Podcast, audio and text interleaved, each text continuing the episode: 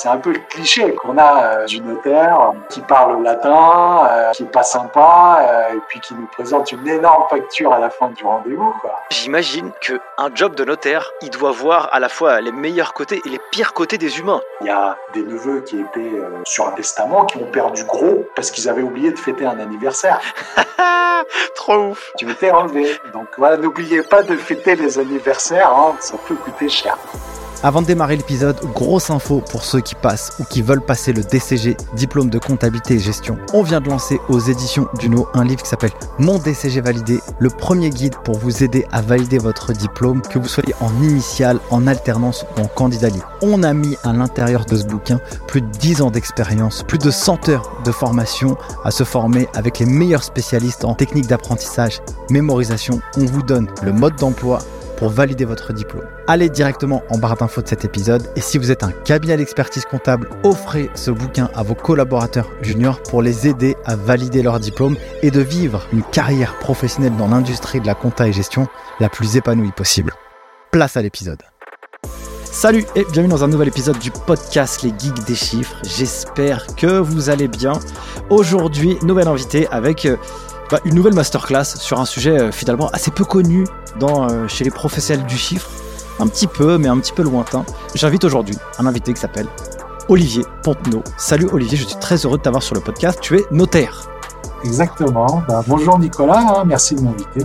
Avec grand plaisir. Écoute, euh, j'aimerais qu'on puisse débugger un peu c'est quoi ce métier de notaire, mais aussi, aussi comme euh, beaucoup de professionnels du chiffre nous écoutent, et notamment des experts comptables, et des experts comptables, bah, ils accompagnent des entrepreneurs, et bien aussi chacun son métier et son expertise. Je sais que dans la vie d'un homme ou d'une femme, d'un individu en général, il se passe des choses. Il y a des naissances, il y a des, il y a des décès, il y a, il y a tout un tas de sujets que le notaire a euh, sous sa responsabilité. Mais du coup, j'aimerais qu'on puisse euh, vulgariser un peu tout ça pour que nos auditeurs puissent en, en comprendre un peu plus sur ça. Est-ce que ça te va? Ah oui, ce serait un plaisir. Ouais. Alors, top. Commençons déjà par une première question. Est-ce que tu peux te présenter brièvement et me dire aussi qu'est-ce qui t'a euh, ramené dans cette industrie du, droit et notamment être notaire? Qu'est-ce qui t'est passé par la tête? Oui, oui, avec plaisir. Donc, je m'appelle Olivier Ponneau, je suis notaire à Paris 15e. Euh, donc, euh, j'ai 42 ans et donc je suis associé dans un groupe qu'on appelle Multi-Office. Hein. on a plusieurs études à travers la France qui s'appelle Acté Notaire Associé. Donc il y a l'étude où j'exerce à Paris 15e et on a deux études en Auvergne également dans la région de, Clermont-Ferrand. Donc au niveau du groupe, on est une cinquantaine. On est euh, également euh, six notaires associés euh, avec deux notaires salariés également et on s'est organisé sur un modèle de partage des compétences parce que bah, les notaires et le notariat, c'est un métier qui n'échappe pas à comment dire, à une forme toujours plus exigeante d'expertise et de conseil, de demande de conseil de la part des clients. Donc, si on veut vraiment accompagner les clients sur la durée et sur la totalité de leur projet, il faut concentrer des compétences dans sa structure. Et donc, c'est pour ça qu'on euh, a monté un, groupe qui, qui permet d'accompagner les clients euh, vraiment dans l'ensemble de leurs projets familiaux, immobiliers et entreprises également. Alors après, sur le plan personnel, euh, je suis venu au notariat. Euh, bon, euh, comme beaucoup, hein, j'avais 20, 20, 22 ans, je savais pas trop dans quoi m'orienter. j'ai essayé le droit public parce que je voulais faire le, cursus Sciences Po, l'ENA, etc. Mais en fait, en étudiant le droit public, je me suis dit que c'était pas trop fait pour moi. J'étais pas trop dans dans ce mood-là. Et c'est au hasard de stage et d'une quatrième année de droit en fiscalité que j'ai commencé à découvrir le, notariat. Euh, j'étais en contact avec des actes authentiques, des actes notariés, et euh, bah, j'ai fait ma cinquième année. J'ai commencé à travailler en études, et puis après, euh, voilà, ça m'a pris en fait. Hein. j'ai attrapé le virus hein, du notariat parce que c'est vrai que j'avais beaucoup de préjugés sur la profession moi-même avant de, de l'intégrer. On va peut-être en parler. Euh, et après, ce qui s'est passé, c'est que euh, j'ai eu une longue période de, salariat où j'ai fait beaucoup d'études, beaucoup d'expériences dans, différents domaines. Et puis, euh, je me suis associé quand j'avais 38, 39 ans. C'est vrai que tu as raison, tu, tu, pointes du doigt le fait qu'il y ait des préjugés. Je vais pas te dire que j'en ai, ou en tout cas que j'en avais, mais j'ai la sensation que c'est une fonction qui est genre qui est inaccessible quoi. On peut pas y arriver. Comment on fait pour être notaire? Ouais, c'est vrai que c'est une profession assez mystérieuse. Hein. Euh, euh, c'est-à-dire que à la fois tout le monde va croiser un notaire dans son existence parce qu'à un moment donné, euh, on va forcément avoir un projet, une succession à gérer, un mariage ou, un divorce hein, parfois, hein, malheureusement. Euh, et euh, c'est vrai que euh, les gens se font une idée de la profession qui est quand même maintenant en grand décalage avec la réalité, c'est-à-dire qu'on est un peu resté sur les images des romans de Balzac, hein, avec des notaires du 19e siècle qui ont des armoires remplies de livres poussiéreux, alors que en fait c'est une profession qui est vraiment entrée de plein pied dans la modernité. Hein. On est vraiment très équipé au niveau de la technologie et euh, on est en mesure de proposer aux clients des solutions qui, leur procurent beaucoup de valeur. Mais on est quand même pénalisé par ce déficit d'image euh, qui est un peu reflété par le film des inconnus, hein, euh, où en fait la scène chez le notaire, c'est un peu le cliché quoi, qu'on a du notaire, voilà, qui parle latin euh, qui est pas sympa euh, et puis qui nous présente une énorme facture à la fin du, rendez-vous. Quoi. Euh, alors qu'en réalité, on a, on a beaucoup de pédagogie à faire, mais historiquement, de par la réglementation, de par une culture quand même de la discrétion, du secret professionnel, parce qu'on est amené à quand même recueillir les confidences de nos clients, c'est vrai que la communication n'était pas quelque chose pour nous de naturel dans notre formation, dans notre éducation. Et euh, je pense que ben, euh, on le paye aujourd'hui parce qu'on a beaucoup changé, mais pas dans l'esprit des gens. C'est marrant parce que ça me permet de rebondir. Euh, je pense que tout, il y a pas mal de professions qui qui souffrent un peu de ça, de cette image. Les experts comptables aussi, les avocats aussi. C'est marrant, on a quand même un peu la sensation que les métiers du droit ou du chiffre, c'est quelque chose de très... genre, ça reste un peu inaccessible, entre guillemets, pour le commun des mortels. Et c'est peut-être ça aussi qui fait un peu peur. Ben, la peur, en fait, tu as exactement euh, donné le mot, c'est-à-dire c'est des métiers qui font peur aux gens. Et euh, moi, c'est vrai que je, m'en suis rendu compte une fois parce que j'avais travaillé avec un de mes copains euh, qui est marchand de biens sur, sur un dossier. Donc, il était venu avec ses clients acheteurs pour la, pour la signature. On avait déroulé le, rendez-vous, ça s'était bien passé. À la fin, il m'avait dit, on a attendu avec et j'ai senti qu'ils avaient peur dans la salle d'attente. Donc c'est vrai que ça, ça, impressionne. C'est le droit déjà est quelque chose qui, peut impressionner, hein, parce que c'est quand même quelque chose qui peut parfois être euh, difficile à appréhender. Mais euh, la fonction aussi euh, impressionne, fait peur. C'est pareil pour les experts comptables, c'est pareil pour les avocats. On ne sait pas trop. Il y a un gros décalage de connaissances entre le client et le professionnel. Donc le client arrive sans savoir un peu euh, comment les choses vont se passer euh, et ce qu'on ce qu'on va lui dire, à quelle sauce il va être mangé entre guillemets. Donc euh, c'est vrai que ça ça, ça ça, impose quand même un, gros effort de pédagogie à, aux nouvelles générations là qui arrivent parce que dans le monde contemporain où on a l'information comme ça très accessible en ligne, il faut absolument qu'on arrive quand même à, à mettre en valeur nos solutions. Du coup, qu'est-ce qu'on doit faire pour avoir la possibilité de poser sa plaque et de devenir notaire? C'est quoi le process? Alors, c'est un métier, c'est une profession réglementée, hein, dans le sens où les notaires euh, sont nommés par le ministère euh, de la Justice. Et après, une fois qu'ils sont nommés, ils exercent leurs fonctions sous le contrôle du procureur de la République. Hein. on a des inspections tous les ans euh, de nos comptabilités, de, de nos actes. Euh, pourquoi? Parce que c'est une profession quand même euh, bah, qui, passe, euh, je crois, plusieurs millions d'actes notariés par an. Hein. C'est vraiment, on est un peu les gardiens du patrimoine personnel des Français, de leur patrimoine professionnel aussi par voie de, conséquence. on traite aussi dans nos études, parce qu'on gère les flux financiers de toutes les affaires, 600 milliards d'euros par an de capitaux. Donc c'est de l'argent, hein, 600 milliards d'euros. Carrément. Là, c'est pas, c'est pas la petite tirelire, quoi. Hein. Voilà. Donc, c'est vrai qu'il y a 600 milliards d'euros qui passent par nos comptabilités pour tous les dossiers qu'on traite. Donc, on est vraiment très encadré, très surveillé. Euh, à l'intérieur aussi, hein, on a des contrôles en interne, une discipline qui, qui est vraiment euh, draconienne. Donc, c'est vrai que c'est un métier où on a beaucoup de responsabilités à la fois juridiques et financières dans l'exercice quotidien de son métier. Donc, ça implique quand même euh, de, sélectionner les professionnels de façon euh, très, euh, très soigneuse hein, pour ne pas mettre en péril ni la profession ni les patrimoines des clients. Donc, il y a déjà un bagage académique à acquérir hein, avec un diplôme de notaire hein, qui prend entre 7 et 8 ans d'études avec un mémoire à réaliser. Après, il y a des critères ben, d'années d'exercice hein, en tant que collaborateur dans une étude.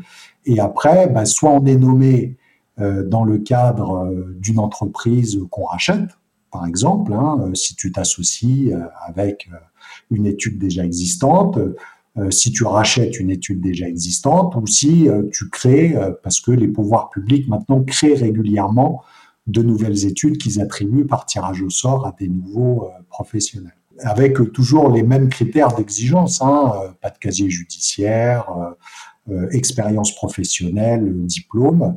Et c'est vrai que maintenant, l'accès à la profession est beaucoup plus facile qu'il y a quelques années, hein, depuis une réforme hein, qui a été menée à l'époque où le président actuel était ministre des Finances et qui a significativement augmenté le nombre d'études et de professionnels. Hein, c'est-à-dire qu'avant, c'était quand même globalement un marché où euh, il y avait une forme de pénurie hein, pour euh, les opportunités qu'on pouvait avoir en tant que jeune euh, notaire avec une volonté d'entreprendre, alors que maintenant, c'est quand même beaucoup plus accessible qu'avant. Hein, à partir du moment où on a une compétence ou une clientèle, ou les deux, c'est encore mieux, avec une volonté de, de se mettre à son compte, c'est beaucoup plus facile qu'avant. Donc c'est un métier assez paradoxal où on est dans une entreprise privée, donc on, gère une entreprise de droit privé, hein, comme une entreprise normale, entre guillemets.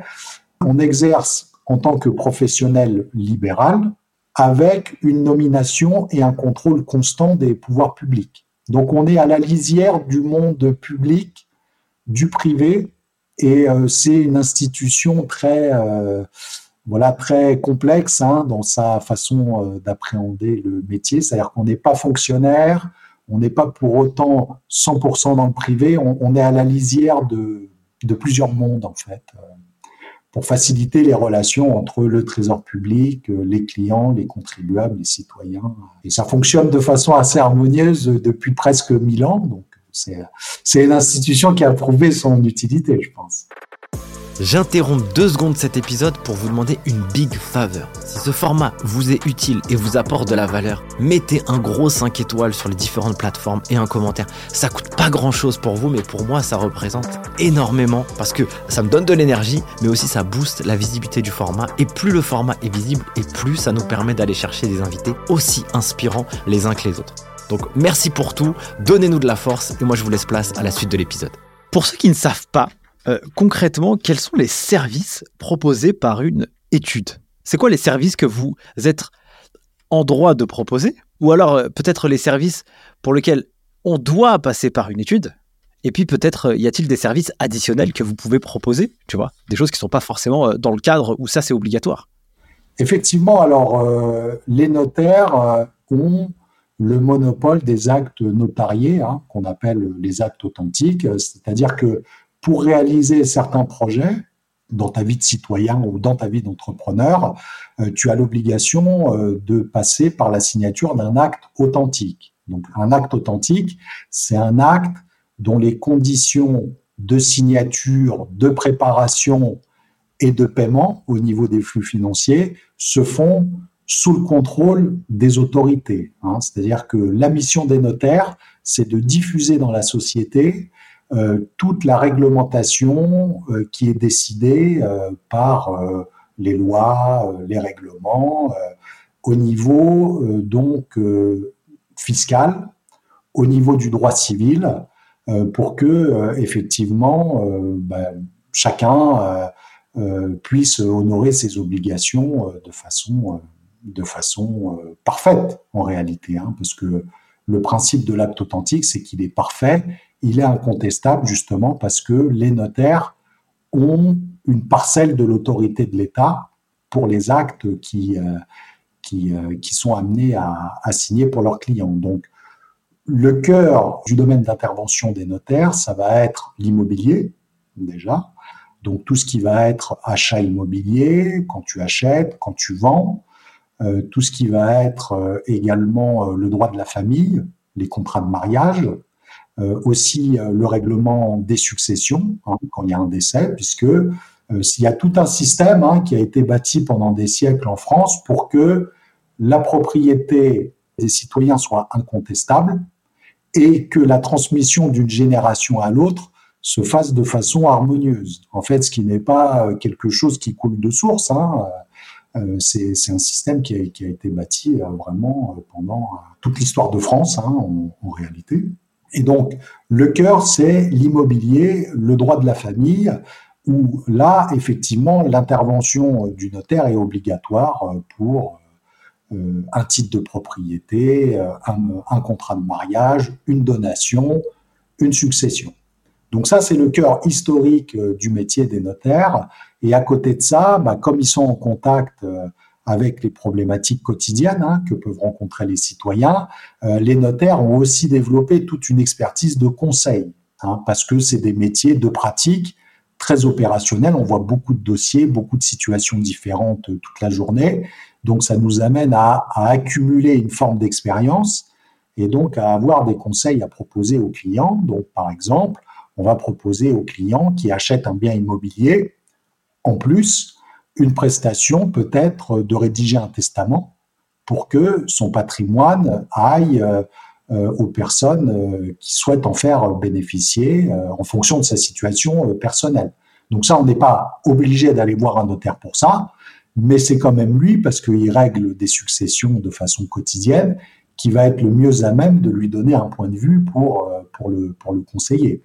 Euh, il y a toute une expertise aussi qui s'est développée autour de l'entreprise, puisque en réalité, euh, les gens qui se marient, qui achètent des biens immobiliers, qui gèrent des successions, ben, parfois ils entreprennent également, c'est les mêmes gens, sauf qu'ils sont dans des univers euh, différents. Et là, on a développé toute une expertise autour de la protection et de la prévoyance autour du chef d'entreprise, euh, puisqu'en réalité, euh, c'est vrai que quand on regarde les réseaux sociaux, quand on regarde tous les contenus qui sont produits autour des chefs d'entreprise, on voit beaucoup de stories euh, autour de voilà, j'ai été disruptif, j'ai fait face à la concurrence, j'ai cassé le marché. Mais en fait, souvent, on se rend compte que les gens se rendent pas compte que le danger il vient de l'intérieur pour l'entreprise. C'est-à-dire que on peut conquérir des marchés, avoir des produits révolutionnaires. Si on n'a pas pensé à l'avance comment pouvait se passer une situation où le chef d'entreprise tombe malade, ou il divorce, eh ben, l'entreprise peut péricliter vraiment très rapidement. Et donc, euh, c'est vrai qu'on mène aussi euh, un combat euh, très important pour sensibiliser les chefs d'entreprise là-dessus.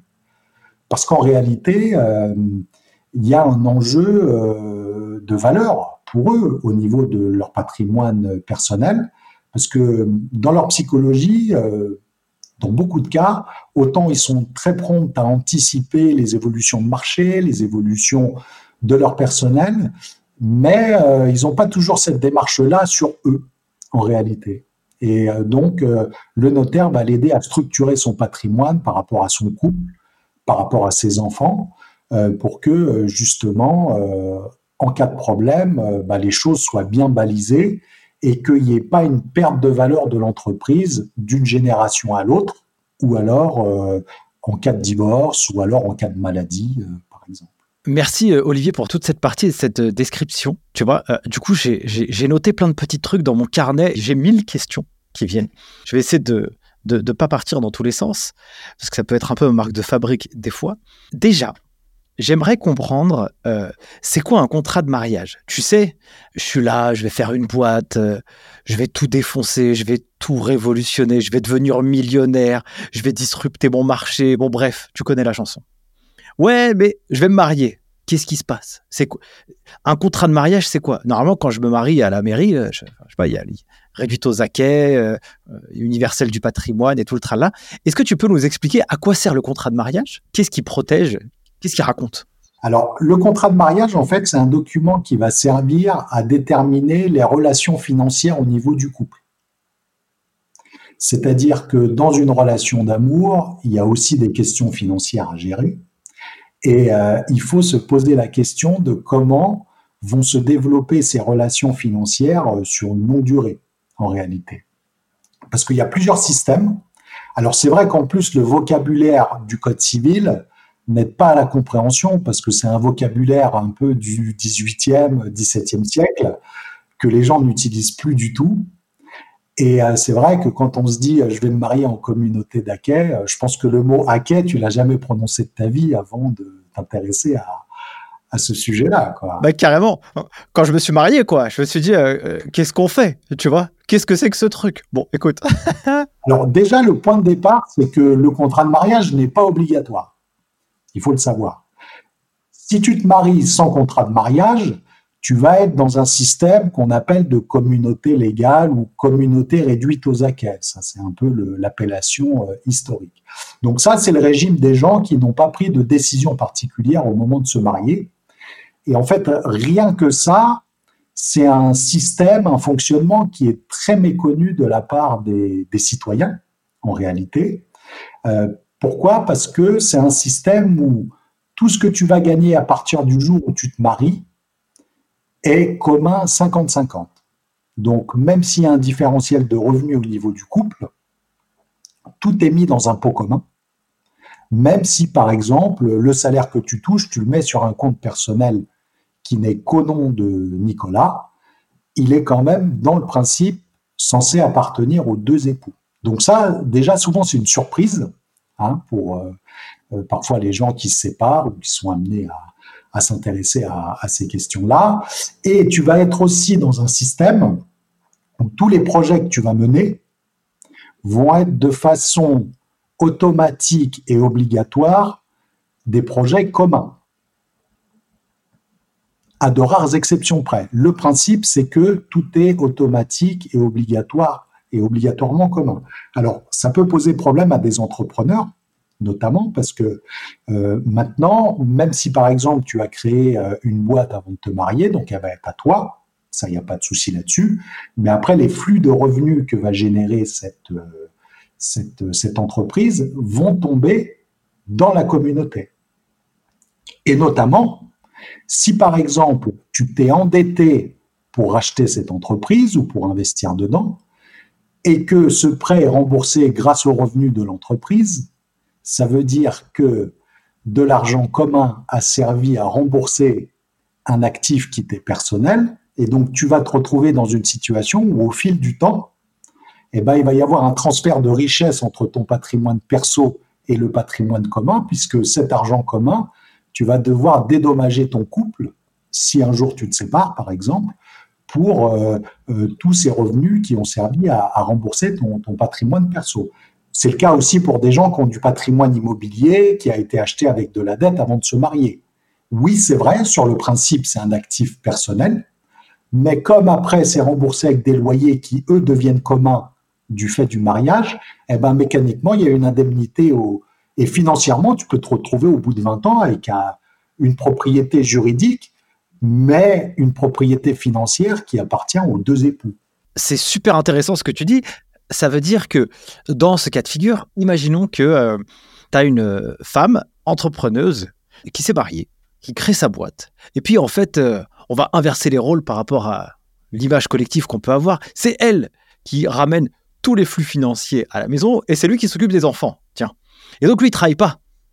Donc ça veut dire que imaginons que elle, elle a fait fortune et pendant 20 ans, elle a ramené l'argent à la maison, que lui, pendant 20 ans, il s'est occupé de la maison, et puis, bah, hop, d'un seul coup, euh, ça capote, bah, on s'entend plus, on divorce, un patrimoine est constitué, là, à ce moment-là, c'est 50-50 par rapport à ce, qu'on, ce que tu m'as illustré tout à l'heure. Oui, effectivement. Alors, ça peut être un deal hein, dans un couple. Hein. parce que, oui, oui, bien sûr. Euh, effectivement, c'est, c'est un système qui n'a rien de déshonorant.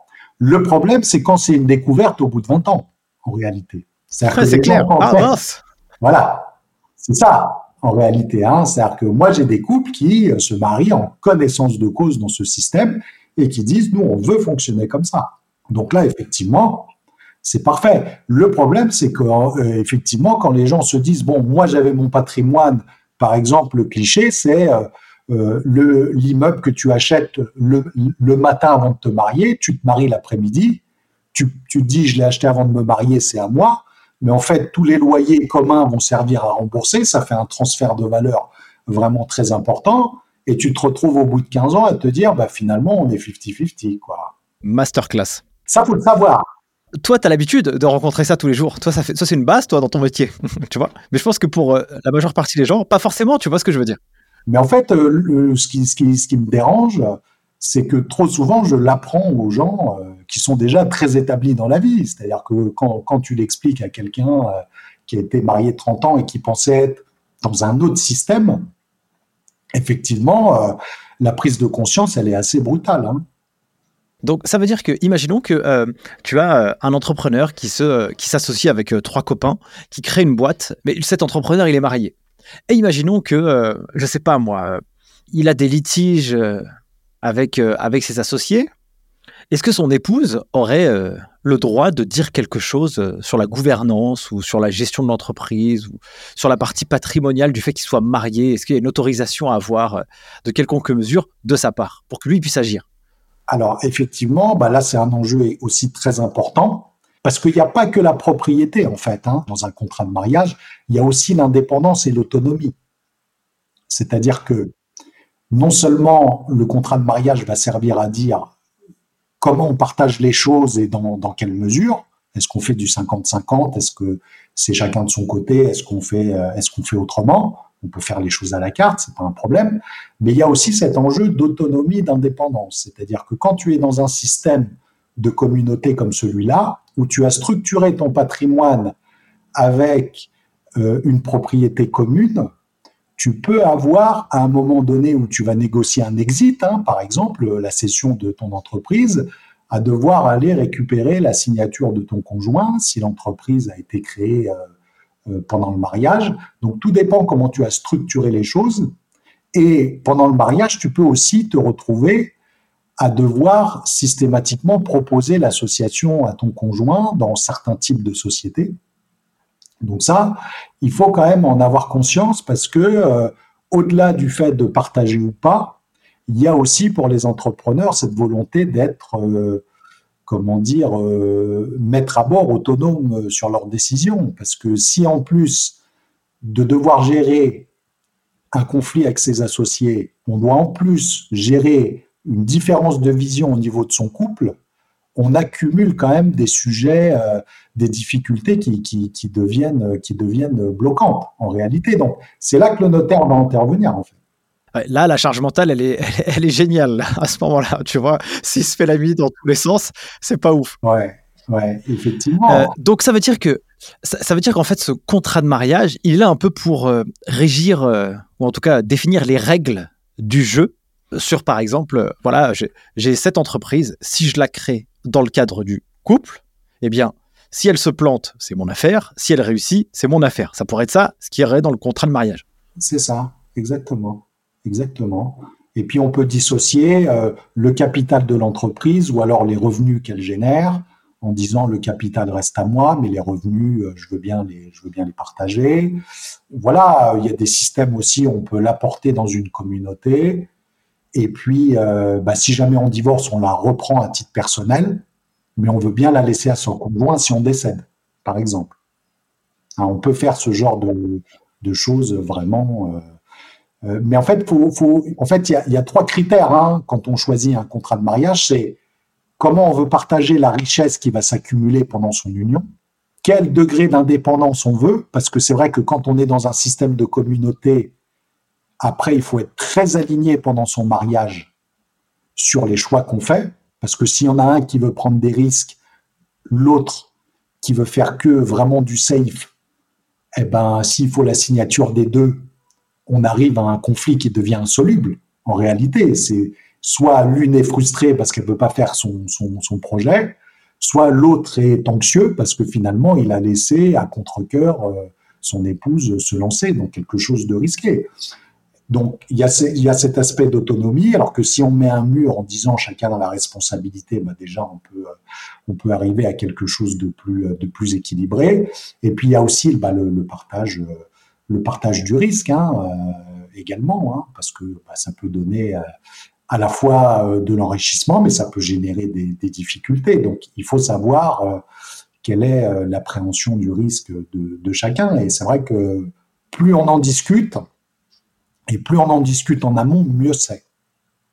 Parce que en réalité, si on laisse les choses se faire et qu'on laisse les sujets de côté, des fois, les gens se retrouvent dans des situations inextricables où euh, déjà il peut y avoir des blocages, ça peut générer des fois, ça peut être à l'origine des fois de tensions, voire de séparation hein, dans, un couple, c'est possible. Et puis euh, ça peut coûter beaucoup plus cher aussi en termes de, en termes fiscal, en termes de frais, euh, pour faire bouger les lignes, changer de contrat de mariage après coup, en réalité. Ça veut dire que j'imagine que, puisque tu parlais aussi des missions du notaire, c'est aussi de gérer cette partie de divorce, j'imagine que là, tu as dû en rencontrer des histoires. Parce que des gens qui se marient sur un régime et euh, à la fin, qu'est-ce qu'on doit faire? Bah, J'imagine que les gens ne sont pas d'accord. Sauf qu'il y a des gens, j'imagine, qui ne sont pas d'accord parce qu'ils imaginaient quelque chose de leur histoire. Sauf que la loi, bah, c'est la loi, quoi. On peut pas aller outre mesure de ce que raconte la loi. Donc, euh, je sais pas si tu as des anecdotes à nous partager par rapport à ça. Oui, effectivement. Hein, euh, pour un chef d'entreprise, en fait, c'est des difficultés qui sont exacerbées en réalité, parce que bah, dans certains cas extrêmes de divorce très conflictuels, la séparation peut menacer euh, la survie même de l'entreprise, parce que imagine euh, un chef euh, ou une chef d'entreprise, pour reprendre l'exemple précédent, qui, a, qui, a bien réussi, l'entreprise est, commune, c'est elle qui a tout drivé depuis le début. bon, on se retrouve à devoir la partager à 50% euh, chacun euh, dans le cadre euh, du divorce. Soit elle reste avec un associé passif qui, qui, va rien faire en réalité, hein, soit elle, le reprend, mais ça veut dire qu'elle doit trouver de l'argent pour payer la moitié de la valeur de l'entreprise. En plus, si ça se produit dans un moment où l'entreprise a quelques difficultés, euh, bah, on se retrouve à devoir euh, peut-être bah, vider la trésorerie de l'entreprise pour se verser beaucoup de dividendes qui vont être fiscalisés et pour que ça aille euh, après au conjoint. Donc il peut y avoir une perte de valeur assez importante et, puis ça, peut provoquer quand même une forme de d'immobilisme pour l'entreprise parce que bah, on va plus être dans ses affaires, on, voilà, on, va moins s'y consacrer de, façon euh, positive. Et donc, euh, tout, dépend après du contexte. Hein. Euh, ça peut être aussi un couple qui a mille entreprises qu'il a créées ensemble. Ils sont tous les deux dans la structure, ils se séparent. Et après, ça tourne à des, un pugilat parce que bah, ils sont tous les deux à égalité, 50-50, tous les deux co-gérants ou co-dirigeants. Et donc, on se retrouve dans une situation euh, où là, euh, l'entreprise devient même plus un enjeu financier, c'est un champ de bataille en réalité. Est-ce que tu aurais des espèces de conseils ou en tout cas des, des, éléments à, à, transmettre à des entrepreneurs disons qu'ils l'ont pas forcément créé ou peut-être qu'ils l'ont même déjà créé leur boîte pour euh, peut-être euh, un peu se sécuriser sur cet aspect-là. Euh, tu sais, avant de discuter avec toi, j'avais la sensation que le contrat de mariage, c'est un truc où tu n'as pas confiance aux gens, tu vois. Tu dis, oh, c'est bizarre, en cas de pépin, c'est comme ça qu'on doit faire. Mais en fait, je, vois un peu les choses un peu différemment au fil de la conversation. J'imagine ça un peu comme un espèce de pacte d'actionnaires avec dans une entreprise, tu vois, avec des associés. Ça, c'est un peu un pacte de couple. Est-ce que tu aurais des, des conseils à donner alors, deux typologies, euh, mon cher Olivier, je ne sais pas si c'est si possible ou pas, mais tu me diras, des conseils à donner à ceux qui veulent créer leur boîte, mais aussi à ceux qui sont déjà dans la création de leur entreprise et qui se posent quand même des questions sur le fait de se dire, bah, ça mériterait d'être euh, analysé un peu au peigne fin. Qu'est-ce qui pourrait faire justement pour se sécuriser ou se rassurer sur l'avenir grâce à ça? Je sais pas si c'est possible ou pas. Oui, parce que c'est vrai que le, travers que peuvent avoir pas mal de chefs d'entreprise, on peut le comprendre, hein, parce que bah, ça va être déjà de se concentrer euh, tout de suite aller dans le business, ou alors euh, s'intéresser euh, au droit uniquement sous le prisme de la fiscalité à 100%, ou uniquement voir le droit comme un coût qu'il faut réduire au maximum. Alors qu'en réalité, il faut quand même avoir une culture de l'investissement, alors pas forcément des montagnes d'argent, mais au moins se cultiver en réalité sur ces sujets-là. Pourquoi? Parce que déjà, l'entreprise que tu vas créer, pour créer une entreprise et puis pour la développer, tu vas créer une société. Donc cette société, son fonctionnement, il est défini par des statuts. C'est l'acte que tu vas signer. Alors, si tu commences seul, tu vas peut-être pas y prêter attention, mais déjà, si tu commences à deux, bah, ça devient un contrat, en réalité. Et donc, ce contrat, c'est l'écrin dans lequel ton entreprise va se développer. Et donc, tu peux très bien développer un business ben, vraiment très florissant en ayant des statuts euh, qui vont, euh, qui sont pas forcément très élaborés ou très adaptés euh, à tes attentes, mais à un moment donné, parce que c'est l'effet du temps, mécaniquement, il va y avoir un événement où les statuts vont être lus, vont être appliqués ça va être un divorce, ça va être un conflit d'associés, ça va être un décès. C'est, ou une session. Mais c'est des choses qui arrivent forcément. Il n'y a aucune entreprise euh, qui soit en mesure euh, d'y échapper. Et donc, en réalité, si tes statuts, tu ne te les ai pas appropriés, tu n'as pas réfléchi, tu t'es pas projeté, mais il faut avoir quand même une capacité de se dire, voilà, si je me retrouve dans telle situation, comment je veux que les choses se passent? Hein, si demain j'ai un associé euh, que à, qui j'arrive plus à dire bonjour parce qu'on n'est plus aligné, parce qu'on n'a plus les mêmes visions, parce qu'il a arrêté de travailler ou je ne sais pas quoi, comment se passent les choses? Demain, si mon associé veut partir, euh, comment se passent les choses? Est-ce que j'ai mon mot à dire sur la personne à qui il va vendre ses parts? Est-ce que c'est moi qui les rachète? Comment on fixe le prix, par exemple? Et donc, si tu n'as pas des statuts qui soit bien ficelé, bien développé, bah, tu prends le risque de te retrouver dans une situation où bah, soit euh, le scénario n'est pas prévu, donc ça va être la place à, des interprétations, et tu peux te retrouver dans des années de procédure avec un résultat vraiment très incertain. Alors que si tu as des statuts qui sont bien pensés, bien rédigés, même si ton associé il est dans une optique de créer des problèmes, d'aller en procédure. Dans la négociation, tu seras fort. Parce que ce qui est écrit est écrit. Et tu auras de quoi lui dire, bon, fais une procédure si tu as envie de faire une procédure. Mais par contre, moi, je suis solide. Donc maintenant, c'est à toi de voir. Alors que si tu as des statuts vagues, c'est du 50-50. Toi-même, tu vas pas te sentir solide pour imposer ton point de vue. Donc déjà, c'est d'avoir des statuts bien pensés et qu'on fait auditer régulièrement parce qu'en fait, ces préoccupations euh, échangent. Je vais te donner un exemple très simple. Imagine euh, que euh, voilà deux sœurs qui sont associées, par exemple, tu vois.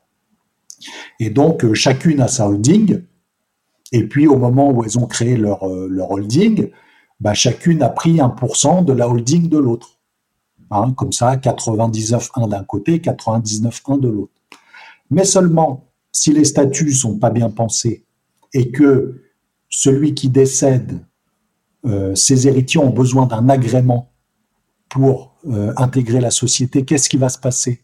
Celui qui a 1% va pouvoir dire aux héritiers de celui qui avait 99, vous rentrez pas dans la société, je reste tout seul, je vous indemniserai, on fera régler, on fera fixer le prix par le tribunal dans quelques années. Merci, au revoir. Ah ouais, ah ouais, ah ouais, c'est chaud. Le réveil est difficile. Donc on bah, peut créer euh, un enfer en fait pour, pour ses proches. Et toi, si tu le lis, tu vas pas, tu, tu vois, moi j'ai 20 ans de métier, mais toi tu, tu, tu vas pas avoir cette lecture. Tu vas pas penser à ça. Je rebondis sur euh, deux choses que tu as dit. Euh, juste avant cet épisode, je tournais justement une masterclass avec euh, deux avocates qui étaient vraiment euh, géniales, de Blast Avocate, donc une spécialiste en droit des affaires et une spécialiste plutôt en droit des contrats RGPD. Et ce qui était intéressant, c'est euh, justement, on, on, disait ça. Enfin, c'est elle qui me le disait. Que généralement, le poste juridique, c'est celui que bah, on veut pas avoir, parce que de toute façon, entre guillemets, ça sert à rien, tu vois, ou alors c'est vraiment celui que on veut réduire au minimum. Mais en fait, euh, c'est un peu une assurance, quoi. En gros, euh, t'investis, mais en fait, tu payes la prime d'assurance, mais tu sais pas si un jour tu auras un accident. Peut-être que oui, peut-être que non. Par contre, le jour où tu as un accident, alors là, j'ai quand même la sensation que tu es content d'avoir fait ça avant, quoi. Ça vaut de l'or. Ça vaut de l'or. Et il y a un impact direct sur la valorisation de ton entreprise. C'est-à-dire que, et de ton patrimoine perso, parce que ton entreprise, c'est aussi ton patrimoine personnel. Et donc, euh, si, as, si tu es dans une situation de faiblesse, en cas de problème, bah, ton entreprise, elle vaut pas 10, elle vaut 4. Parce que tu vas pas être solide sur tes positions. Ouais, et, du coup, euh, même si euh, tu, dois, faire rentrer, je sais pas moi, des investisseurs ou tu dois vendre ta boîte à quelqu'un d'autre, si voit aussi que sur un peu la partie légale, t'es pas, pas trop carré ou c'est un peu bancal, bah en fait, tu peux, tu peux faire capoter un deal parce que, comme tu l'as dit, non, ça vaut pas 10, ça vaut 4. Ou alors, euh, ils vont dire, bah non, on n'y va pas, en fait, c'est trop chelou votre histoire. C'est certain, c'est une culture qu'il faut avoir parce que eux, ils ont cette culture-là. C'est-à-dire que eux, ils investissent sur ces choses-là, eux, ils savent où ils t'emmènent, ils ont leur matrice d'actes, ils ont leur process, et c'est sûr que si toi, tu, tu, tu, tu n'es pas en capacité de, de maîtriser ces, ces aspects-là, tu as un grand risque, en fait, de, de, de perte de valeur, quoi. Franchement, ça c'est trop bien. Merci euh, Olivier de, de, parler de ça. Du coup, euh, ça, ça m'amène à une question. Tu crées ta boîte et il arrive que bah, euh, tu décèdes. Bah, du coup, il se passe quoi en fait Est-ce que c'est tes enfants qui reprennent la société? Mais je sais pas, imagine, ils ont 4 et 5 ans, tu vois. c'est quoi le truc en fait? Comment ça marche? Bah, ça, en fait, bah, c'est peut-être la, la cause numéro un de mort des entreprises. C'est-à-dire que malheureusement, il y a beaucoup d'entreprises qui meurent avec leurs dirigeants, leurs fondateurs, alors que bah, ça pourrait être évité en réalité. Pourquoi je te dis ça? Parce que euh, si tu décèdes, dans certains business, euh, tu peux avoir, si tu n'as plus de, capitaine à bord, de, de pilote dans l'avion, hein, pour employer une métaphore, tu peux te retrouver rapidement dans une perte de valeur pour l'entreprise parce que euh, les clients vont paniquer, euh, parce que euh, l'entreprise ne, peut, plus fonctionner. Ça tenait beaucoup sur la personne du fondateur. Alors, dans certains business, effectivement, il n'y a plus de fondateur, il n'y a plus d'entreprise. Donc là, c'est pas tellement le droit qui va résoudre le problème, ça va être une solution d'assurance. Par exemple, tu vas prendre une assurance en clé ou euh, voilà, si euh, le dirigeant décède avant tel âge, l'assurance paye euh, telle somme aux héritiers pour que les héritiers ben, ne soient pas démunis et qu'ils puissent faire face à la fiscalité. Parce qu'en réalité, ce qui se passe, c'est que quand un dirigeant décède, l'administration prend une photo du patrimoine à la seconde où la personne est décédée. Si six mois après l'entreprise, donc les droits de succession sont calculés sur cette valeur-là, si six mois après l'entreprise ne vaut plus rien, c'est pas le problème de l'administration.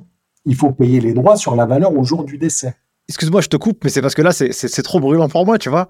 Ça veut dire que si le dirigeant, il, meurt, et donc il était tout seul, euh, il n'y a, plus de, a plus de boîte, on fait une photo du patrimoine à l'instant T, et puis euh, l'enfant de 10 ans... Il a six mois pour payer les droits de succession. Il a six mois. Ok, mais du coup, dans, dans ce cas de figure, qui c'est qui peut le faire à sa place? Parce que lui, à 10 ans, il ne peut pas le faire, j'imagine. Alors, bah, si on n'a rien prévu, il y a tout un système judiciaire qui se met en marche avec une tutelle, avec une tutelle judiciaire, mais c'est pas des mécanismes qui se mettent en place en 15 jours. Hein. Ça, ça, prend des mois. Euh, et donc, euh, bah, on se retrouve dans une mécanique où euh, bah, il peut y avoir une perte de valeur vraiment incroyable parce que le système, il est avant tout conçu pour s'occuper de l'enfant sur le plan personnel, affectif, hein, entre guillemets, de, sa personne. Quoi. Il n'est pas du tout euh, conçu pour rapidement prendre en charge son patrimoine, lui assurer un avenir et faire que quand il aura 18 ans, l'argent euh, n'aura pas euh, malheureusement fondu parce que les choses auront, auront, auront périclité. Quoi. Le système n'est pas conçu comme ça. C'est-à-dire que si on laisse faire les choses, il y a une possibilité pour que, alors peut-être pas qu'il se retrouve avec des dettes à 18 ans, mais peut-être avec rien. Ça aura, ça, ça n'aura plus de valeur. La solution, c'est quoi? C'est de prendre le taureau par les cornes et de dire, voilà, donc si ça tient que sur moi, je prends une assurance homme clé, par exemple, pour qu'au moins il y ait un capital à mes enfants, s'ils sont jeunes. Après, on peut nommer aussi euh, une sorte d'administrateur de son vivant, c'est-à-dire on, dit si je décède ou si je tombe malade, parce qu'il y a la maladie aussi, hein, euh, malheureusement, ou un accident hein, qui peut nous laisser euh, six mois, eh ben, il y a tout de suite quelqu'un que j'ai nommé à l'avance et qui va prendre le relais et qui va faire que mon patrimoine, mon entreprise ne seront pas paralysées. Parce que la paralysie par une entreprise, c'est, euh, c'est comme la décapitation pour un être humain, hein. plus, de, plus de tête, ou pour une armée. Une armée, bah, si le général meurt, dans bien des cas, le chef meurt, l'armée n'a plus de commandement et, et n'a plus la possibilité euh, d'opérer. Donc là, si de son vivant, on prévoit un plan où on dit telle personne eh ben, ne serait-ce que par exemple pour faire un pont avec ton métier, approuver les comptes, assembler pour approuver les comptes. Si tu personne pour approuver les comptes, tu fais comment à la fin de l'année? Ok, euh, super. Alors, du coup, prenons un autre cas d'usage. Imaginons que, je euh, je sais pas moi, tu as un couple qui est associé euh, dans la vie, qui, est marié, qui est associé dans la vie, et tu as un des conjoints qui décède. Et l'autre, bah, il reste bah, du coup capitaine à bord. Tu sais, ils avaient 50-50 et, et ils ont des enfants. Du coup, dans ce cas de figure, c'est quoi un peu l'histoire? Qu'est-ce qui se passe? Est-ce que, est-ce que bah, le, celui qui reste, il obtient toute la boîte Il partage la boîte avec ses enfants? Comment ça marche là? Alors, tout, tout dépend de, comment. bon, déjà de la composition de la famille. Est-ce que c'est une famille recomposée, par exemple Parce que c'est pas la même chose? Est-ce que tous les enfants sont communs? Est-ce que c'est une première union, seconde union? Il y a plein de, il y a plein de, compositions euh, possibles. De façon basique, pour les gens qui n'ont rien prévu de particulier, il y a une répartition qui se fait entre le conjoint et les enfants. Alors la répartition est différente en fonction euh, de la composition euh, familiale, hein, mais voilà, il y a un partage qui se fait. alors le partage, il est ce qu'on appelle dans un système euh, d'indivision. C'est-à-dire que chacun va avoir un pourcentage de la masse du patrimoine de celui qui est décédé. Alors, euh, l'indivision, euh, bon, bah, ça crée des pourcentages, c'est clair. L'inconvénient que ça peut présenter, c'est que ça crée une, une forme de dépendance entre les gens. Parce que si je te dis, il y a trois immeubles, au lieu que chacun ait un immeuble chacun va avoir 33% de chaque immeuble, ça veut dire que pour la moindre décision, eh ben, il faut se mettre d'accord, etc. Il n'y a pas de, tu vois, il n'y a, pas forcément de, capitaine euh, à bord. Alors, s'il y a une harmonie familiale, ça peut se, ça peut gérer, mais l'indivision euh, dans une famille où il y a des visions différentes, où il y a des tensions, ça peut être quelque chose effectivement de, de compliqué. Alors, il y a déjà le sujet de la répartition, c'est-à-dire comment on veut protéger le conjoint pour qu'il ait un maintien de ses conditions de vie, pour que l'entreprise puisse continuer à fonctionner, et qu'est-ce qu'on veut laisser aux enfants? Voilà, donc il faut déjà réfléchir à cet équilibre. Ça, c'est en amont ou ça, c'est à partir du moment où la personne elle est décédée? Bah, C'est mieux de le faire en amont. Bien sûr. En réalité, si tu n'as rien prévu, c'est comme si tu vas au restaurant, tu manges le plat du jour. quoi. C'est si le plat tu prends ce qu'il y a à prendre. tu prends ce qu'il y a et puis alors que si tu réfléchis en amont, tu peux faire les courses, composer un menu avec des choix. Et c'est totalement différent. Euh. D'accord, parce que ça veut dire que dans ce cas de figure, euh, si je reprends l'exemple de l'approbation des comptes, euh, ici on a dit que bah, y avait de l'indivision, donc chacun a un pourcentage de l'ensemble du patrimoine. Donc si la boîte fait, ça fait partie du patrimoine de la personne qui est décédée. Donc ça veut dire que si je suis associé avec ma femme et j'ai euh, trois enfants, un de 15, l'autre de 12 et l'autre euh, de 8 ans, et bah, du coup, est-ce que pour approuver les comptes, est-ce que moi j'aurais besoin de leur signature à eux quoi? Ben alors, euh, voilà, selon la situation, selon ce que tu veux faire, tu peux le faire en tant qu'administrateur, mais est-ce que le conjoint survivant est le père ou la mère des enfants? Ah oui. C'est toujours le cas. Donc sinon, tu te retrouves à aller chercher la signature peut-être d'un ex ou d'une ex. Alors là, j'imagine les stories que, à mon avis, il doit y avoir des trucs euh, secrets. Ouais. Ou alors, euh, en cas de litige, aller demander au juge, etc. C'est des procédures de, de trancher. Donc, pour éviter ça, tu peux de ton vivant, par des testaments, par des mandats, des, des choses comme ça, à, à, à, construire une architecture où les choses vont fonctionner, euh, vont s'imposer quelque part aux héritiers, et euh, bah, ça, ça, ça, va éviter un certain nombre de conflits et de situations bloquantes en réalité, parce que les blocages et les tensions, ça fait boule de neige. Donc ça veut dire que euh, la donation, c'est un des outils, ça justement, pour euh, pallier? Effectivement, ça, ça fait partie des outils. Euh, donc tu as des outils de mandat de protection future si tu tombes malade, euh, mandat à effet posthume si tu décèdes, où tu vas nommer un mandataire avec certains pouvoirs qui vont s'imposer aux, héritiers. Il y a aussi la façon dont tes statuts sont, sont rédigés, la gouvernance, c'est-à-dire qui a le droit de rentrer dans la société, euh, est-ce que un tel, je peux lui fermer la porte, comment on l'indemnise, qui dirige, quels sont les pouvoirs. Euh, donc il y a, toute une architecture à bâtir en, réalité si tu veux faire quelque chose de, de solide.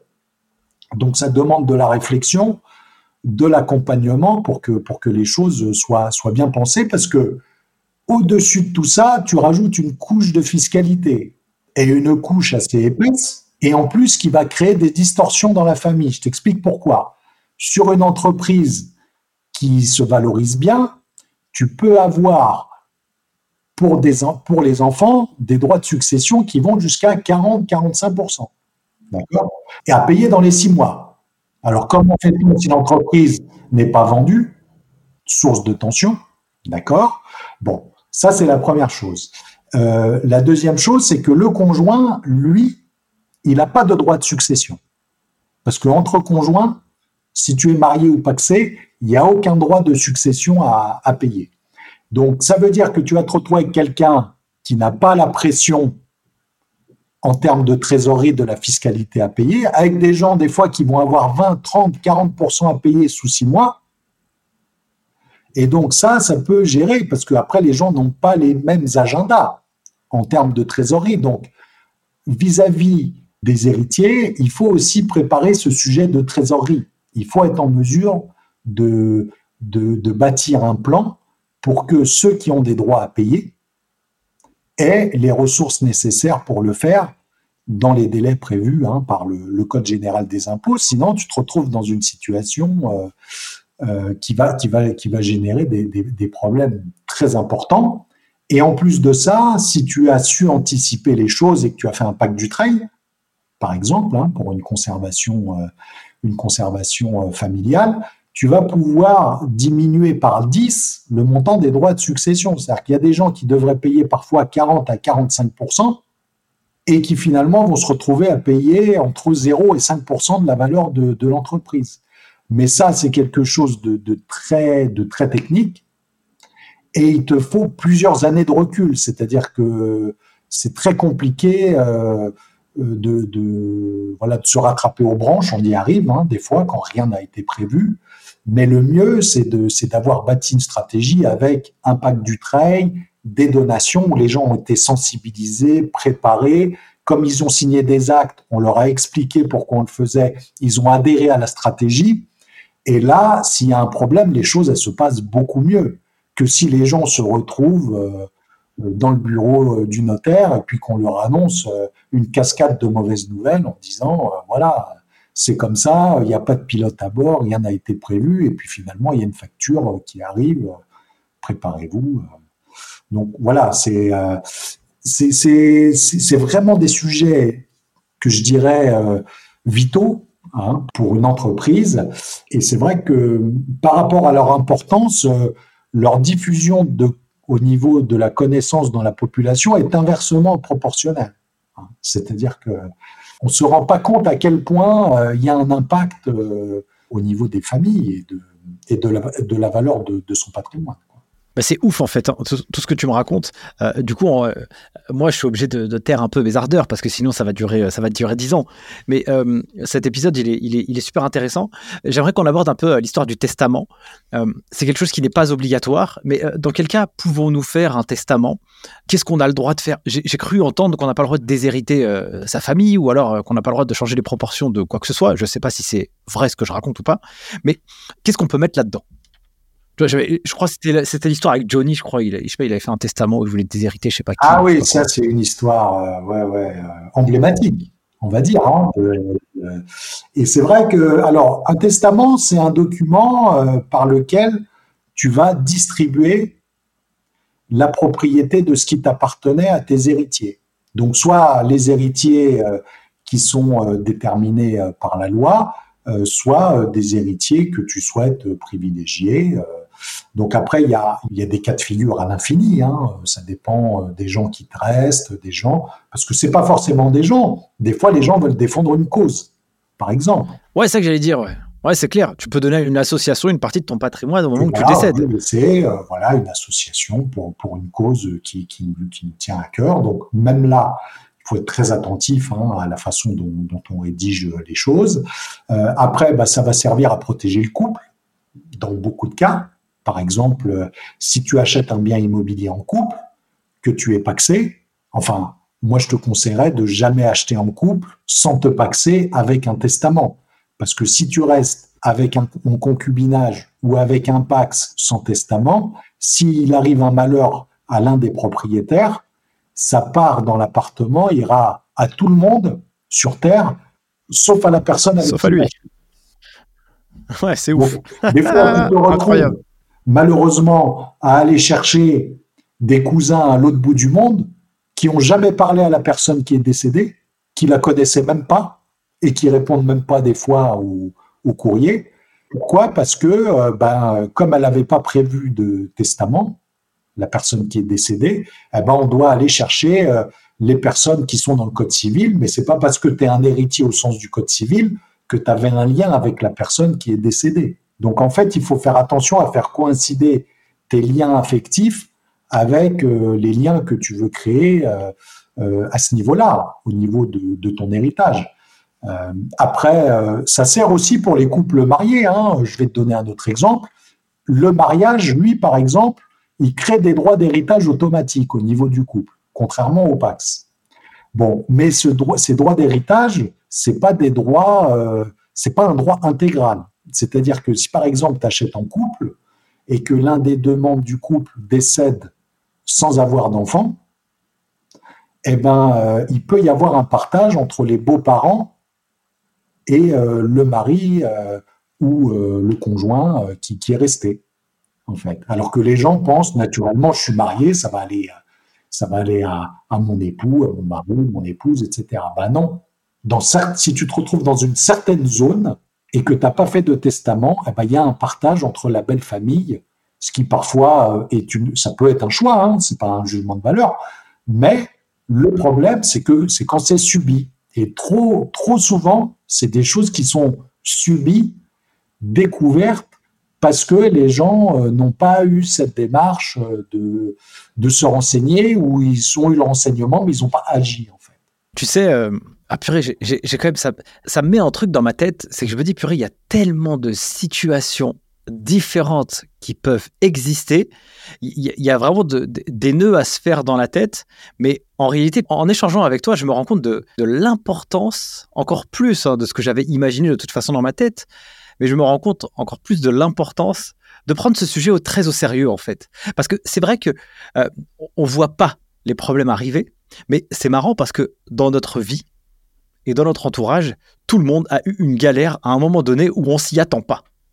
Et, en fait, ça, arrive à tout le monde. Et, mais par contre, tu aurais quand même tendance à bah, de ne pas t'en préoccuper. quoi. Parler de la mort, bon, vas-y, c'est un peu sujet, euh, c'est un peu, c'est un sujet tabou. Oh, tu vas pas parler de ça. Euh, on, met ça sous le tapis, mais en fait, euh, ça peut arriver vite, quoi. On sait jamais. De toute façon, la galère ultime qui est la mort, personne n'y échappe. Hein. Ouais, c'est ça en fait. Et puis on va tous y passer, donc c'est clair et net que quel que soit l'âge entre guillemets, bah on va y arriver quoi. C'est certain, c'est certain. Dis-moi, Olivier, qu'est-ce que tu aimes bien, toi, euh, dans, euh, dans ton métier? C'est quoi qui te plaît dans ton quotidien? Bah, Dans mon quotidien, en fait, c'est d'accompagner les gens, euh, effectivement, euh, sur, euh, sur des sujets qui soupçonnaient même pas, et de voir les résultats des conseils qu'on a donnés. Bah, par exemple, tu vois, ce matin, j'ai réglé la succession d'un jeune majeur, je crois qu'il devait avoir 19-20 ans. Bah, il y a 3-4 ans, il est venu me voir avec sa tante, parce que sa tante voulait lui laisser, elle avait deux appartements à Paris, elle n'avait pas d'enfant. Elle est venue avec lui. Elle a dit, bah, je veux les léguer à, à, mon neveu. Et donc, j'avais fait le testament à l'époque. Ça faisait quatre lignes, mais eux, ils auraient été incapables de s'en occuper. Alors peut-être, je sais pas, peut-être qu'elle savait qu'elle était malade ou euh, à l'époque, ou, je sais pas. Mais en tout cas, elle a eu le temps de le faire. Elle a eu la démarche de le faire. Ils ont pris rendez-vous. On avait fait ça sur le champ. Et puis, bah, aujourd'hui, euh, voilà, il est reparti. Euh, il a gardé quelque chose de plus de sa relation avec sa tante. Je pense qu'ils avaient déjà une bonne relation. Ça se voyait quand ils sont, ils sont venus me voir il y a, il 3-4 ans. Et là, bah, il est reparti. Euh, voilà, il a, il a fait un prêt parce qu'il bon, il a beaucoup de droits de succession. Hein, c'est, quand même très taxé. Mais voilà, il démarre dans la vie. Euh, il, a, il a deux petits appartements à Paris. Quoi. Et donc, on voit directement le résultat de ce qu'on produit et on se sent utile. En fait, voilà, on se sent utile, on se dit, euh, voilà, j'ai laissé une empreinte positive euh, sur le, monde qui m'entoure, quoi. Mais c'est pareil aussi quand euh, je fais une belle donation avec toute la famille réunie. Voilà, on a, on a travaillé des mois sur les statuts, le pacte du trail, la donation. On a, on a fait toute une architecture. On signe. Voilà, on a tout expliqué, on a pris le temps. tout le monde repart avec le sourire et on sait qu'après ça va bien se passer et on sait qu'on laisse une bonne empreinte en fait. Voilà. Ou alors c'est accompagner des gens sur un projet immobilier où je sais que voilà, j'ai réglé un problème et que bah, une galère que j'ai vue dans un autre dossier avec d'autres gens, je sais que eux ils vont pas la vivre, par exemple. Euh, ça veut dire que si euh, cette tante et cette tata lui avaient pas fait euh, ce testament, qu'est-ce qui lui serait arrivé à lui alors? Elle avait des frères et sœurs au pays donc c'est eux qui auraient hérité, quoi. Ah, c'est incroyable. C'est marrant parce que tu as le pouvoir de changer un peu les règles du jeu en faisant les choses dans les règles de droit. Donc c'est ça qui est intéressant. Et, un acte comme ça, ça coûte combien? Est-ce que c'est est -ce normé? Est-ce qu'il y a un prix fixe? Ou alors c'est un peu aléatoire en fonction de, du temps de travail qu'il y a à fournir? Un testament de base, hein, entre guillemets, c'est-à-dire un testament sur lequel je vais, je vais pas passer des heures et des heures, c'est 180 euros TTC. Et donc 180 euros TTC, ça comprend la rédaction du document, c'est-à-dire qu'une fois que les objectifs, on me les a donnés, moi je vais, je vais le formuler d'une façon où je sais que ça va remplir les objectifs de la personne. Donc je le, je le retranscris. C'est pas du latin, mais c'est entre le français et le latin. C'est une langue, une langue bien spéciale. Après, nous, on le conserve en original à l'étude, le temps nécessaire, 10 euh, ans, 20 ans, 30 ans, 50 ans, on a un coffre. Et on l'inscrit aussi dans un fichier national, parce que bah, si euh, je suis plus là ou quoi que ce soit, bah, on sait que dans ce coffre-là, il y a un testament qui a été déposé à, telle date. Donc pour 180 euros, tu as tout ça. Oh bah tu vois, c'est pas, c'est en fait en gros, c'est pas cher payé pour la valeur que ça peut apporter. Ah bah non, c'est sûr. Ouais, bah c'est ouf, ah, c'est ouf, c'est ouf. On arrive bientôt à la fin de cet épisode, euh, mon cher Olivier. J'aimerais aborder euh, juste euh, bah, deux questions que j'ai notées au fur et à mesure de notre conversation. si je suis un entrepreneur, à l'issue de cet échange, peut-être qu'il peut y avoir des gens qui se disent ah ouais, en fait. je pense que ça peut être intéressant que je me pose un peu la question sur ma structuration personnelle. quels sont quelles sont les choses qu'il doit mettre en place? Voilà, il, vient te voir, il dit écoute, euh, voilà ma situation. Euh, qu'est-ce que je peux faire pour être euh, accompagné, sécurisé? Je sais pas. C'est une question un peu vague, mais c'est en mode là, je sais pas trop, donc je me promène un peu dans le couloir et j'attends que tu m'interpelles pour me dire ce que j'ai à faire, quoi. Déjà, faut faire un audit de ce qu'on a actuellement, c'est-à-dire qu'est-ce qu'on a comme patrimoine, dans, dans, dans, quelle capsule il est logé, euh, quelle est la société, quels sont les statuts, est-ce qu'on a une holding, pas une holding. Euh, bon. Euh, parce que après il y a des fondamentaux. hein, dans, dans l'organisation d'un patrimoine professionnel. donc après, ça va être donc quelle est la situation, de, de quelle base on part hein, au niveau de l'outil professionnel, au niveau de la situation perso. Est-ce qu'on est en couple, pas en couple? Est-ce qu'on a des enfants, pas des enfants?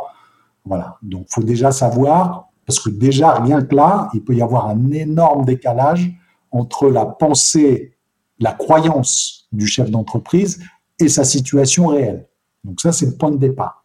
Après, la première chose, c'est d'avoir un entretien où on déblaye ça, on fait un petit état des lieux et je vais poser un certain nombre d'enjeux. C'est-à-dire, quels sont les objectifs euh, à moyen long terme et euh, comment euh, on pourrait gérer les choses si telle telle situation se présentait. C'est-à-dire si je tombe malade, si je décède, si je me sépare, comment comment je vois les choses en fait.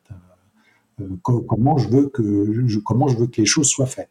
Et puis partant de là, après, on va être amené à, bâtir un schéma où on va dire voilà, il faut modifier les statuts euh, à ce niveau-là parce que avec les statuts, euh, bah, dans tel cas de figure actuellement, ça fonctionne pas. Donc il faut les redécouper.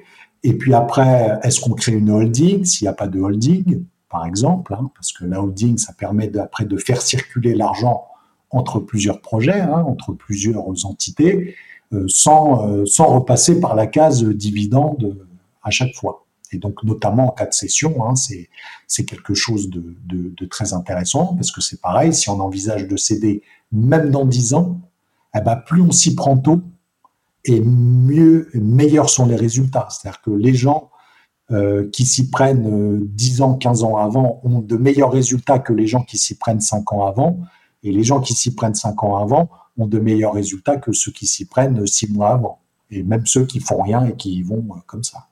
Donc voilà, c'est une question à chaque fois d'anticipation. Euh, et donc c'est d'acquérir cette culture en fait. Et puis après, les priorités, la situation, elle peut évoluer. Et c'est toujours avoir le réflexe de se dire, il faut que je fasse évoluer aussi mon, outil, mon architecture, en fait. Parce que mon esprit, mes croyances n'ont aucun impact sur ces sujets-là. On peut croire des choses, on peut vouloir des choses, mais si on les concrétise pas dans le marbre, eh ben en fait c'est de l'énergie euh, perdue et c'est de la valeur qui s'envole en réalité. Imaginons qu'on a, euh, je, reprends l'histoire du testament, et imaginons on change d'avis. On a le droit de changer d'avis ou pas? Ah bah non, en fait, moi, je me suis trompé. En fait, je veux plus lui donner, euh, je veux le donner à quelqu'un d'autre ou alors je peux repartir à zéro. Oui, oui, bah tu, peux, tu peux faire un testament le lundi, l'annuler le jeudi, le remodifier le, le vendredi. C'est-à-dire que tu peux changer d'avis jusqu'à la dernière minute. Encore faut-il être en capacité de le faire, parce que des fois, ça prévient pas.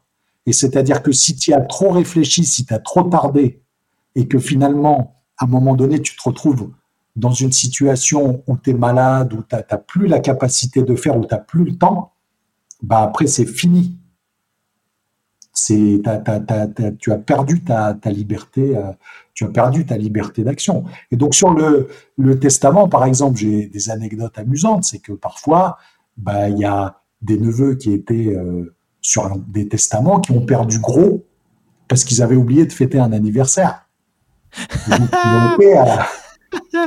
Trop ouf. Tu as, été, tu été enlevé. Donc voilà, n'oubliez pas de fêter les anniversaires, hein, parce que hein, au-delà de l'aspect affectif, hein, ça peut ça peut coûter cher. Quoi. Je vais clôturer par euh, quelques dernières questions. Euh, j'aimerais, euh, si tu peux me partager aussi des anecdotes qui sont peut-être un peu moins marrantes, ou en tout cas des choses que tu as vécues qui étaient un peu difficiles dans ton métier, tu vois. tiens, franchement, c'est pas le côté le plus, ça c'est pas le côté le plus glamour, ou alors ça c'était une situation qui était un peu difficile à gérer. Et si tu peux nous faire un, espèce de retour un peu dans, dans l'intimité de ta vie de notaire à certaines périodes, ou en tout cas, je sais pas, quelque chose qui t'a un peu marqué, quoi. Ouais, bah tu sais, euh, tu, tu, c'est vrai que des fois au cours d'une journée, euh, d'une même journée, tu, tu vois des choses euh, vraiment très différentes, quoi. C'est-à-dire que tu peux commencer la journée dans l'euphorie avec un, un jeune couple très mignon qui vient d'acheter, voilà, qui s'embrasse, qui se tient la main pendant le rendez-vous, adorable, il te remercie 50 fois en partant. Et puis après, tu peux te retrouver à, à, finaliser un divorce sanglant où les gens s'insultent et euh, ne veulent pas même rester dans la même pièce, quoi. Et tu te retrouves à faire des allers-retours entre, euh, entre deux pièces, parce que si les gens restent dans la même pièce, euh, ils s'insultent, quoi. Et comment on arrive à, justement à être un peu hermétique? Comment tu comment tu gères ce genre de situation? Parce que là, j'imagine que un job de notaire, à mon avis, il doit voir à la fois les meilleurs côtés et les pires côtés des humains. Ouais, ouais, ouais, tu vois beaucoup de choses. Euh, et euh, alors, euh, il faut pas devenir blasé. Je pense qu'il faut garder sa sensibilité, son émotion. Mais quand même, tu vois, les gens souvent se disent ah oui, le notaire, il est un peu neutre, il est un peu froid. Et mais en fait, c'est une posture qui, qui est rendue obligatoire par la nature de ta fonction, parce que quand les gens viennent te voir, euh, bah, des fois pour, la première fois, tu les as jamais vus, tu les connais pas. Tu as obligatoirement une période où euh, tu vois, tu vas être obligé un petit peu de jauger la situation, leur façon de fonctionner et euh, et leur vie, quoi, tout simplement, parce que tu tu sais pas si les gens viennent pour se séparer, comment se passe la séparation, est-ce qu'ils ont perdu un proche ou quoi. Donc, si tu veux, avant de que, le vernis un peu euh, s'enlève, tu, es obligé quand même d'avoir une forme de neutralité dans ton attitude. Parce que si tu es trop terne, tu vas te dire, les gens vont dire, non, mais moi j'ai un bon projet à réaliser, lui, il m'a cassé mon délire. Euh, ou alors, si, tu es trop avenant, pour des gens qui viennent te voir après un deuil euh, difficile, eh ben, effectivement, bah, tu, tu, vas te dire, c'est terrible, quoi il n'a pas d'humanité, il rigole alors que j'ai perdu quelqu'un. Mais c'est vrai que des fois, il y a des choses qui sont difficiles à annoncer aux gens, ou par exemple, euh, euh, bah, il y a un enfant, euh, un enfant hors mariage, par exemple, dont, les enfants ne connaissaient pas l'existence, et où ben, c'est toi qui leur apprends l'existence d'un demi-frère ou d'une demi-sœur, par exemple après le décès de. Donc ça, c'est vrai que c'est c'est pas des choses qu'on qu'on aime faire. C'est des moments c'est des moments difficiles. Ouais. Ou alors la maladie. La maladie, c'est dur aussi. Quand on a suivi des gens des années euh, qui tombent malades, euh, ils savent qu'ils vont partir, on les on les voit décliner. Et puis euh, voilà, on prend des dispositions. Des fois, malheureusement, on n'a pas assez de temps et puis, on voit des fois l'anxiété pour euh, ce qu'ils ce qui, ce qui vont laisser derrière eux, quoi, comme, euh, comme difficulté. Donc, euh, ouais, ouais, il y a, y a, des moments très, très intenses hein, sur le plan émotionnel. C'est pas du tout le métier chiant et administratif que, que les gens imaginent, quoi. Ah bah tu m'étonnes. Là, je pense que tu dois aussi faire preuve de beaucoup de, avoir une bonne aussi analyse de la psychologie, parce que comme tu dis, c'est un peu euh, fin, tu vois. Une personne qui vient de, de, perdre un proche, elle est euh, clairement euh, dans une phase où chaque signal du monde extérieur peuvent être interprétés euh, dans des proportions qui sont un peu euh, différentes. Quelqu'un qui sourit alors qu'il sourit tous les jours, le voir sourire peut dire attends il est, sérieux lui ou quoi? Il peut il peut se calmer tu vois parce que et, en fait il faut vraiment faire gaffe parce que tu es un peu sur le fil de rasoir sur ce genre de situation quoi. Ouais ouais ouais il y a une forme de, délicatesse et puis euh, une même situation tu, tu tu vas pas la gérer de la même façon en fonction de, la personne que, tu as en, face de toi. C'est-à-dire que il y a des gens, par exemple, qui n'ont pas tous le même euh, rapport au risque. Donc, euh, il y, a, des gens, euh, par exemple, à qui tu vas quasiment interdire certaines opérations parce que tu sais que ça va détruire leur vie d'investisseur, même si eux ont envie d'y aller. Et puis, il y a des gens qui te reprocheraient de les avoir privés d'une opportunité d'investissement parce que sur le plan légal, il y, avait un sujet un, peu, euh, un, peu, un peu épineux et c'est euh, bah, des fois, euh, il y a des discussions rudes aussi parce qu'il faut, être capable d'imposer certaines choses à, la clientèle. Ce n'est pas toujours facile. Hein. Merci infiniment pour, euh, pour, cette, euh, pour ah, cet échange. Hein. C'est très sympa. Ah, bah écoute, ah, cool. Et encore, hein, je te garantis que je suis en train de, je suis en train de, de, de, pas appuyer sur l'accélérateur. Hein. Euh, je vais quand même te poser une dernière question, mon cher Olivier. Est-ce que tu pourrais, toi, avec toute cette expérience de vie, toutes les gens que tu as rencontrés, peut-être aussi ton expérience professionnelle. Là, c'est un peu un moment un peu philosophique que je pose toujours une petite question à la fin de chaque épisode. Est-ce que la vie t'a appris quelque chose? Que tu as finalement assez peu partagé, mais que tu pourrais partager aux auditeurs euh, des geeks des chiffres, quelque chose qui t'a, euh, je sais pas, élevé dans ta conscience ou t'as appris quelque chose pour être quelqu'un de meilleur ou... Moi, j'avais pas du tout préparé la question. bah écoute, moi, dans mon parcours professionnel, hein, sans vouloir euh, sans vouloir faire de, coaching hein, en, lifestyle ou, quoi que ce soit. Euh, ça, ça va être moi ce que j'ai appris dans mon parcours professionnel, c'est euh, la patience en réalité. parce que c'est vrai que quand, j'ai commencé, je voulais un peu tout tout de suite en termes d'évolution. Et en réalité, euh, ben, je sais pas si c'est la providence ou le destin, mais j'ai dû gravir chaque marche une à une tu vois, j'ai fait vraiment, j'ai commencé stagiaire dans les études et pas sauter euh, tout de suite euh, en haut de l'escalier. Quoi, j'ai fait chaque marche une à une. Il y a des étapes qui, qui vraiment étaient pas pas toujours faciles, mais en réalité, euh, sur le moment, j'avais l'impression que je stagnais, que que j'y arrivais pas, ou peut-être que que je perdais mon temps. Mais maintenant que voilà que, je suis arrivé quand même à mon objectif de départ, quoi, hein, qui, qui, est d'avoir mon, mon entreprise avec avec mes associés. Bah, je me rends compte que quand même euh, tout le parcours que j'ai eu, puisque j'ai fait quand même 17-18 ans de, salariat avant de m'associer, je commençais assez jeune. Bah, en réalité, ça m'a quand même euh, donné de l'assurance, de la confiance en moi, et en fait je trouve que dans une époque, sans faire mon ancien, hein, où on veut un peu euh, cartonner tout de suite, euh, tout tout de suite, je pense qu'il faut prendre le temps de construire son parcours euh, et que euh, on n'a pas à être frustré parce qu'on n'a pas été millionnaire à 25 ans et qu'on n'a pas et qu'on n'a pas créé la, la start-up valorisée un milliard. Quoi. Et en fait, je pense que voilà, il faut prendre le temps de construire son parcours et euh, voilà, faut, faut, faut, être dans des projets où on s'accomplit euh, à la fois financièrement, à la fois humainement aussi, quoi. Parce que c'est vrai que c'est un métier aussi, moi, qui me procure beaucoup de satisfaction euh, sur le plan humain et des, des, relations et de et de et du bienfait que, que je peux que je peux procurer à, à mes clients, quoi. Trop bien. Écoute, euh, merci beaucoup. Je t'ai dit que c'était la dernière question, mais en fait, j'en ai trop une autre en fait que je t'ai même pas posée. Mais eh, j'ai même pas pensé, mais j'en réserve encore une. Bah, du coup, comme tu es chef d'entreprise, c'est quoi un peu, toi, les indicateurs de performance que tu analyses justement euh, dans ta boîte? Parce qu'on est quand même sur le podcast Les Guides des Chiffres, et moi, toujours, je demande ça aux entrepreneurs, aux experts comptables. On me dit, ouais, le cash, la marge et tout. Euh, dans une étude, on analyse quoi comme indicateur de performance pour voir que euh, bah, c'est sur la bonne trajectoire? En tout cas, ça se passe bien. Alors, nous, on a, on a, on a, on a plusieurs indicateurs. On a, on a le nombre d'actes signe, hein, c'est-à-dire que euh, voilà, on, signe tant d'actes par mois, euh, tant d'actes par an.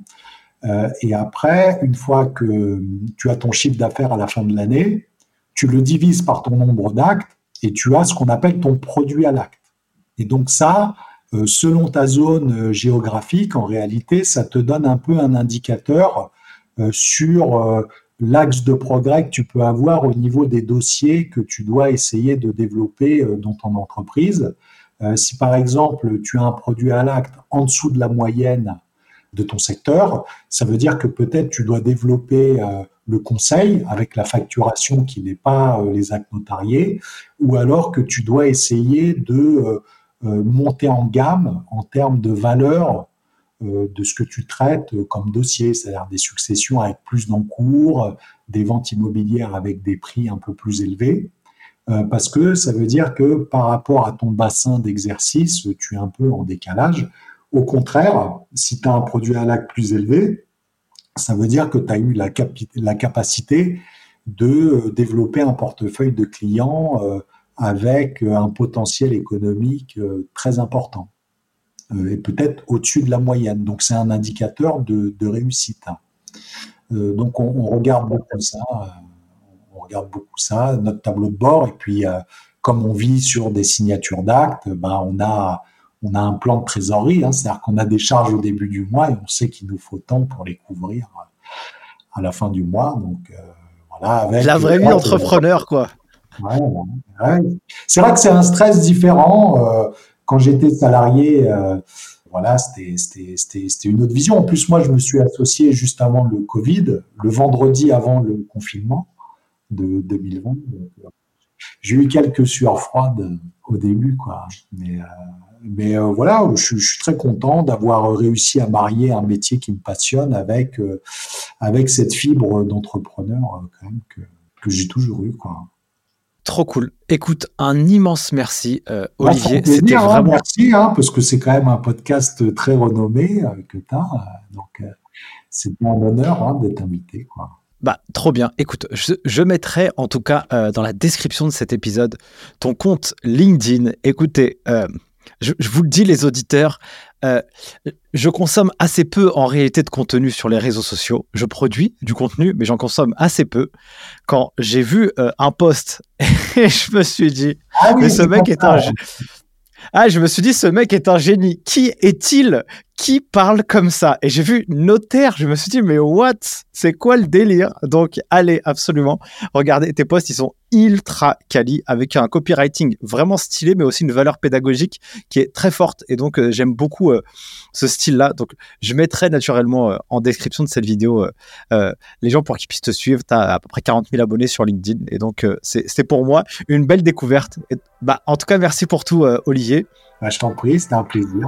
Mes chers auditeurs du podcast Les Guides des Chiffres, merci beaucoup d'avoir suivi cet épisode. J'espère que vous avez kiffé autant que moi. Euh, je vous souhaite, en fonction du moment où vous écoutez cet épisode, un merveilleux week-end, semaine, jour, nuit, après-midi. Kiffez la life. Et moi, je vous dis naturellement la semaine prochaine pour un nouvel épisode. Ciao